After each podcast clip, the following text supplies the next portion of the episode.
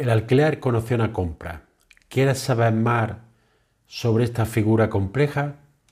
Quédate y te lo cuento.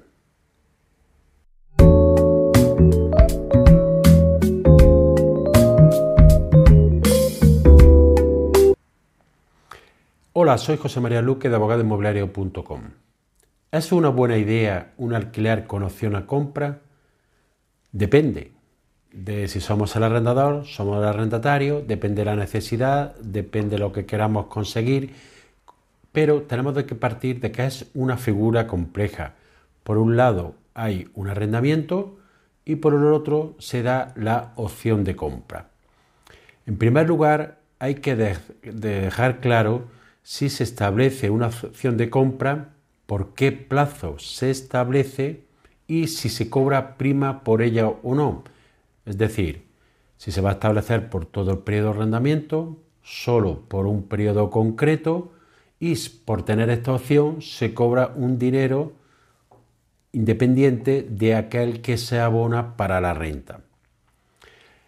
Em, eh, hay que partir de que tiene ciertos inconvenientes para el arrendador y para ventajas y a su vez para el arrendatario. En primer lugar, para el arrendador muchas veces sucede, por diversas cuestiones, que la vivienda no es fácil de vender.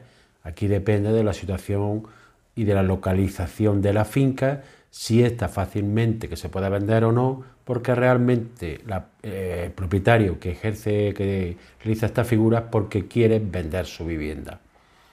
Si no es fácil de vender, porque no hay suficiente oferta para alquiler, perdón, para compras y si hay demanda de alquiler, pues eh, sí puede ser una buena opción. ¿Qué sucede en este caso para el arrendador? Que mientras esté la vivienda alquilada no se puede vender, pero es que además al tener esta persona la opción de compra no la podemos vender a una tercera persona mientras que esta opción de compra no eh, caduque. Lo normal es establecer este tipo de contratos, el alquiler de compra, en arrendamientos de vivienda habitual y durante un plazo del mismo o durante todo el plazo que dure el mismo, dale la facultad al arrendatario de poder adquirir la vivienda a un precio que previamente se ha pactado. ¿Qué sucede en este caso? Que el arrendador se ve privado de la vivienda. Además, tampoco puede venderla a un tercero mientras esté la compra de opción vigente por otra parte, al ser un contrato de vivienda habitual, con la legislación actual, el arrendatario tiene derecho a estar un mínimo de cinco años si el arrendador es persona física o siete años si el arrendador es persona jurídica.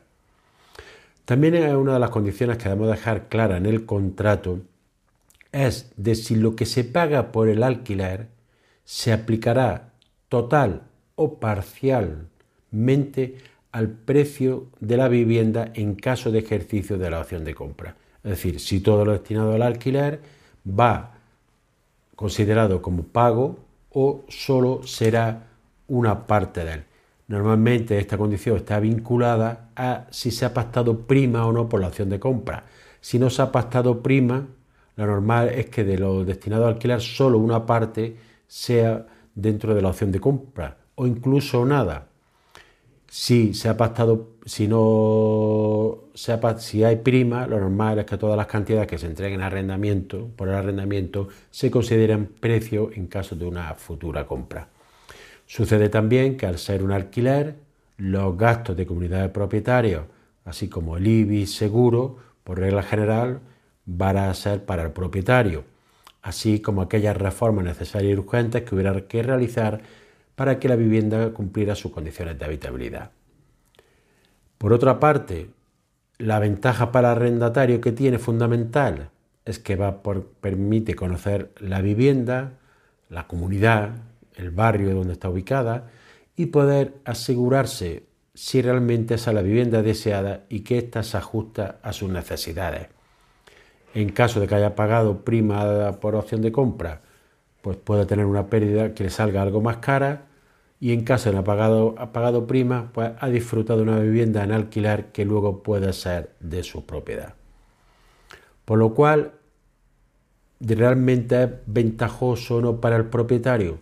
Desde, un punto de desde mi punto de vista, al propietario solo le interesa esta opción si realmente hay una prima por la opción de compra, es decir, cobra una cantidad inicial por tener la facultad propietaria de ejercitar esta opción, por lo cual ya se está asegurando un beneficio tanto del alquiler como de la prima, ya que si no, para el propietario va a suponer tener un alquiler y la limitación de no poder disponer de la vivienda, porque realmente quien hace este tipo de contratos es porque desea vender la vivienda.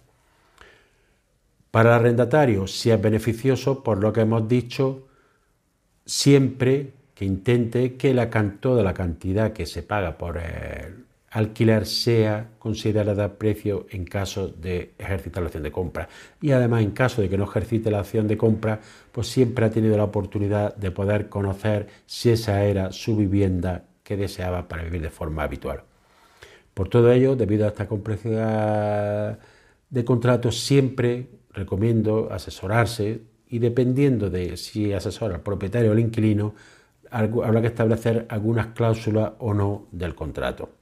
Recuerda que si te ha gustado este vídeo te puedes suscribir al canal y darle al like. Nos vemos en un siguiente vídeo.